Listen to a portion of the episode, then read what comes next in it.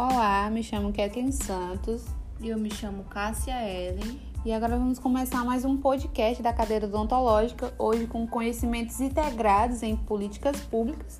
E vamos é, falar um pouco sobre o SUS, o histórico da saúde pública no Brasil, além de também falar sobre a metodologia ativa. Bom, e o que é o SUS? O Sistema Único de Saúde é um dos maiores sistemas de saúde pública do mundo, abrangendo desde o simples atendimento, por meio da atenção primária, até procedimentos mais complexos.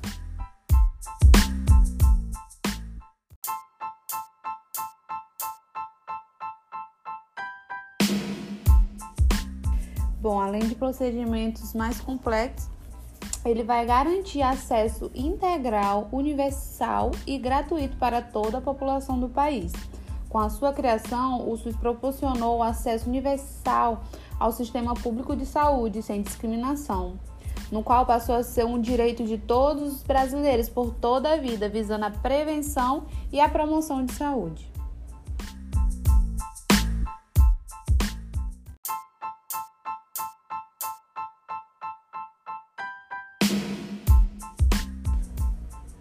Um pouco agora sobre o histórico da saúde no Brasil, como que começou? Então, tudo começou bem lá atrás, há 500 anos atrás, com o Brasil sendo povoado por índios, né? Naquela época, é, tem-se que as doenças eram mais restritas ali aos índios. E aí, lá em 1808, com a chegada da família real, com os novos cursos universitários, e aí dentre esses cursos chegou o curso de medicina. Né? E nessa época, vale ressaltar que quem tinha mais recurso financeiro é que tinha acesso ao serviço de saúde. Lá para 1900 a 1920 foi o período é, com ações voltadas para a vacinação. E aqui entra o Oswaldo Cruz, né, que é o sanitarista, que traz esse viés de vacinação, porém aquela vacinação forçada, né, que forçava a população a se vacinar. Então aí causou uma polêmica e revoltou de certo modo essa população. Ainda em 1920 temos as caixas de aposentadoria e pensão CAP, que é o que eles eles decretavam que empregados tivessem acesso à saúde. E aí quando vira IAP, mais pessoas têm acesso, porém aquelas pessoas que estão relacionadas com força de trabalho, aquelas pessoas que estão trabalhando. Ou seja, as pessoas que não, não tinham ligação com a força de trabalho, elas não tinham acesso à saúde. E aí, muitos movimentos começaram a acontecer no Brasil, vai acontecer é, as conferências nacionais de saúde, a primeira, a segunda, terceira, e aí chega na década de 70, 80 com a reforma sanitária.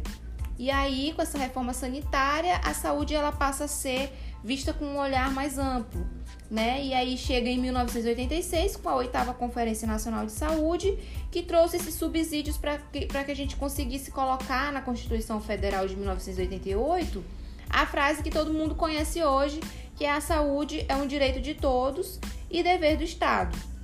E aí, somente com, leis, com as leis orgânicas da saúde, que o SUS ele é formalizado como sistema com a Lei 8080 e a Lei 8142 que traz o financiamento do SUS.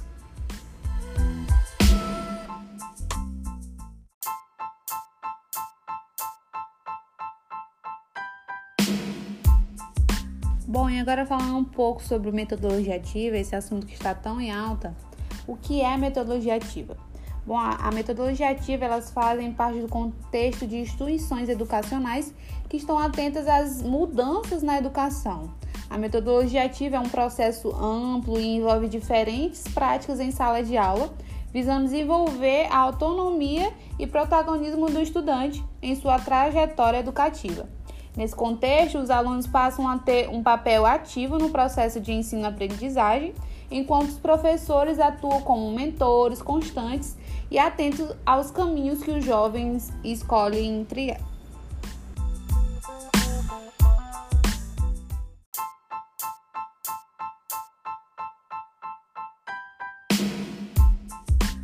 Isso, finalizamos mais um podcast da cadeira odontológica, esses assuntos que estão sempre em alta e é bom que todos os estudantes, tanto da odontologia como da saúde em geral, conheçam, né? Tenham conhecimento mais sobre essa área, né? Sobre o SUS, que é tão importante aí pra gente, pros brasileiros. Então é isso, tchau, tchau.